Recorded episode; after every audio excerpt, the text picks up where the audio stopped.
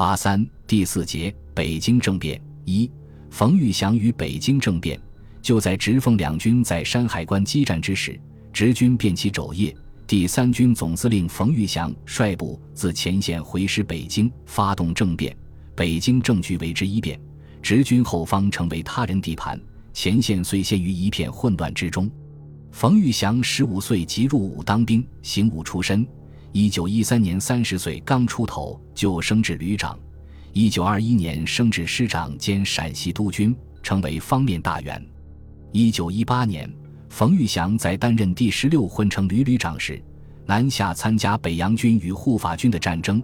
他违抗段祺瑞的命令，发出主和通电，结果被北京政府免职。后因曹锟从中缓颊，改为褫夺陆军中将，原官暂准留任处分。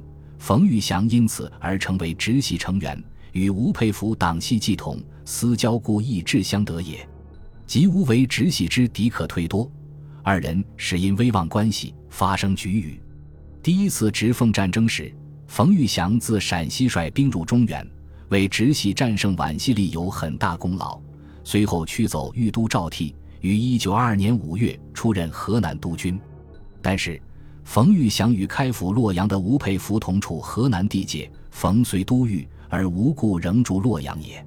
物莫能两大，况吴素性又颇傲慢，以冯久立属下，遇事多自主裁，不加自商。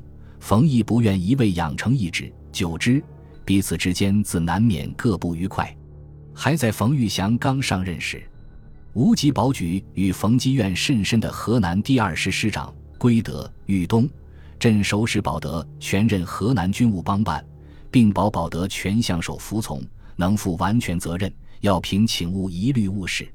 冯不满无一次牵制其行事自由，遂以保德全在冯军进入开封时公然抗令为由，于五月十三日将保德全公开枪决。如此决绝的举动，自然惹恼了吴佩孚。对于吴佩孚保举到河南任职的人员，冯玉祥概之不理。同时不断扩充实力，增编部队。吴佩孚自认在直系中属于一人之下、万人之上的人物，而冯玉祥不仅对其种种主张不买账，甚而屡屡给其脸色，让其下不了台，很没有面子，从而被吴佩孚视为必欲去之而后快的冤家对头。一九二二年九月十五日，吴佩孚致电曹锟称：“冯都在变，人地不宜，赶时调为热河都统。”加以东盟招抚使名义，以示忧宠。如此，则北门有干城之选，中州无隐患之虞。所谓干城云云，不过虚语。热河地处偏僻，没有河南任职的实惠。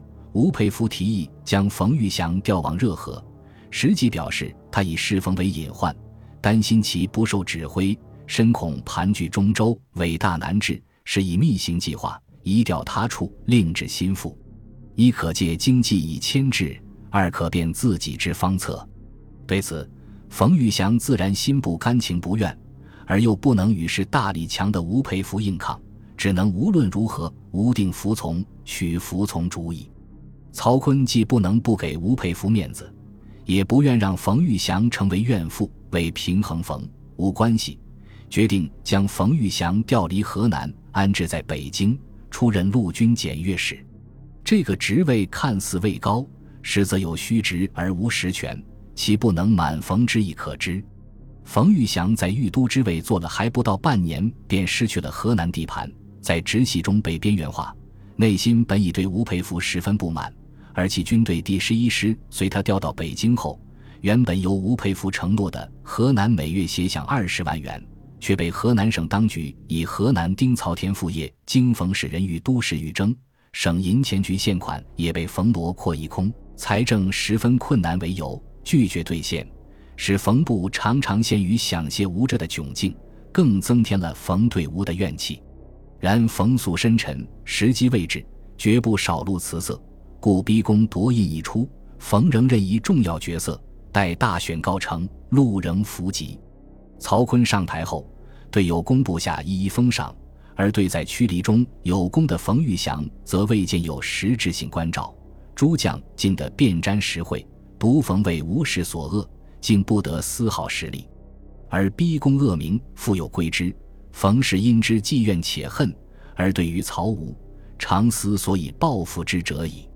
不仅如此，冯玉祥调到北京后，非但地盘问题不得解决，且所部欠饷甚巨，既不稍有补贴，以后越想曹又不肯发足。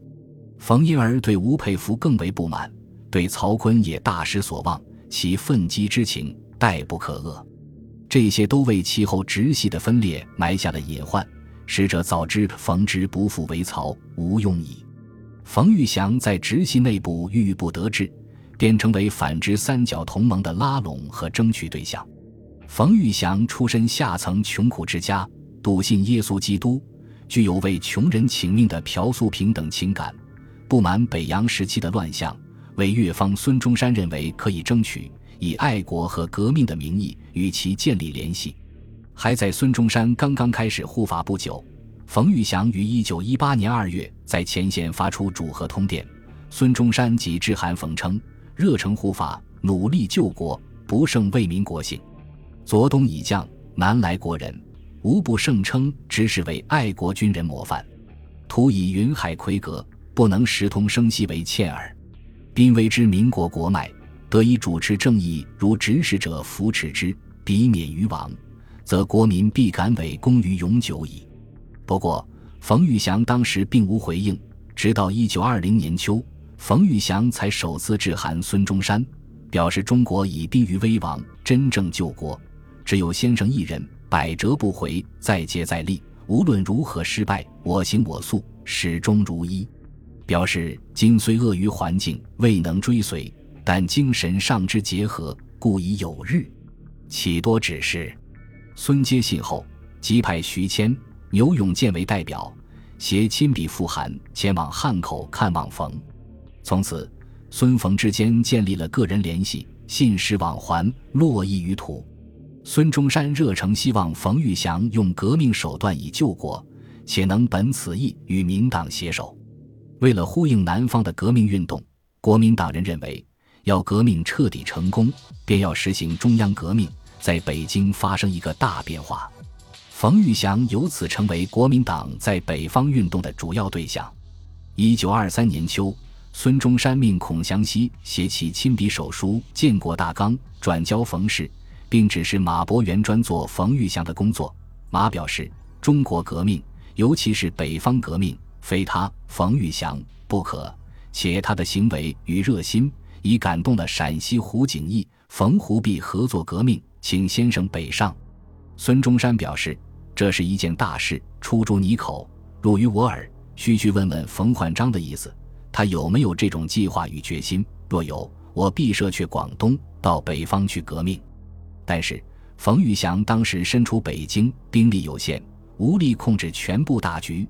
而且形势也不明朗，不敢轻举妄动，便通过马伯元回复孙中山：“目前直系兵力数倍于我，如有冒险行动，必遭失败。待时机到来，我一定有所举动。”此后，国民党人许谦、王正廷与冯玉祥，于右任与胡景翼、张继与孙岳等都建立了个人联络关系，所有孙先生的亲笔函件以及口述的各项事情。通过以上这些代表随时代交或传达给冯、胡、孙三人。时任北京政府教育总长的黄福系老同盟会员，与国民党渊源甚深，也在策动冯玉祥到职的过程中担任了重要工作。如果说孙中山对冯玉祥的工作主要建基于道义与情感，张作霖和段祺瑞对冯玉祥的工作则主要建基于财政金钱的支持。张作霖和段祺瑞都曾通过私人关系与冯玉祥建立联络，进行拉拢，并乘冯部裁员困窘之机施以援助，建立感情。张作霖与冯玉祥之默契，则极秘密，奔走者多万人。张、冯两方均以段合肥为中心。一九二四年二月，段祺瑞的谋士姚震致函奉方说：“二马冯玉祥接洽。”一待专款到后再办。三月，段祺瑞派人到奉天，取回张作霖开出的奉天正金银行汇票二百万日元，在天津正金银行兑取大洋一百六十二万元，交付冯玉祥。段祺瑞透露，这次的钱给冯玉祥一百五十万元，是三个月军饷用的。在军阀混战的年代，冯玉祥毕竟是个现实主义者，需要考虑个人及其派系集团的利益。在当时的情况下，他在直系内部的发展空间受限，自然难免对三角同盟的拉拢心动。寄希望于倒戈政变成功后可以有更多的个人政治施展空间，再加上从三角同盟方面还可以获得实际的金钱支持，所以在第二次直奉战前，冯玉祥的政治态度已经发生一定的变化，对直系的效忠已然动摇。他在等待合适的时机，寻求合适的盟友，以达到个人和集团利益的最大化。冯玉祥在直系内部寻得的同盟者。是其时驻守河南的陕军第一师师长胡景翼和驻守河北的济南镇守使兼第十五混成旅旅长孙岳。胡景翼和孙岳早年都曾参加过同盟会，与国民党有历史渊源。尤其是胡景翼，在陕西护法运动期间领导靖国军，与靖国军总司令、国民党人于右任有过良好的合作关系。他曾对孙中山表白复职，不过一时权宜。对孙氏人远心近，始终如一。胡景翼和孙岳在直系内部非主流派，个人的发展受到很大的限制。还在一九二三年直系筹办会选时，三角同盟方面即与胡景翼有所联络，计划以大笔款项策动胡部到职。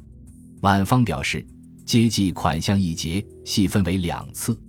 第一次系现在先给以数万元，为该师军官做搬家之用。余则动手后再付，但因胡军声明非似余款二十五万，到今后不能实行，因移动军队添办军需，无款可垫，加以时机不成熟，策动胡军倒戈之举未成。胡景翼投靠直系，与冯玉祥督陕不无关系，双方也因此而有联络，对时局的看法意见日进。本集播放完毕，感谢您的收听，喜欢请订阅加关注。主页有更多精彩内容。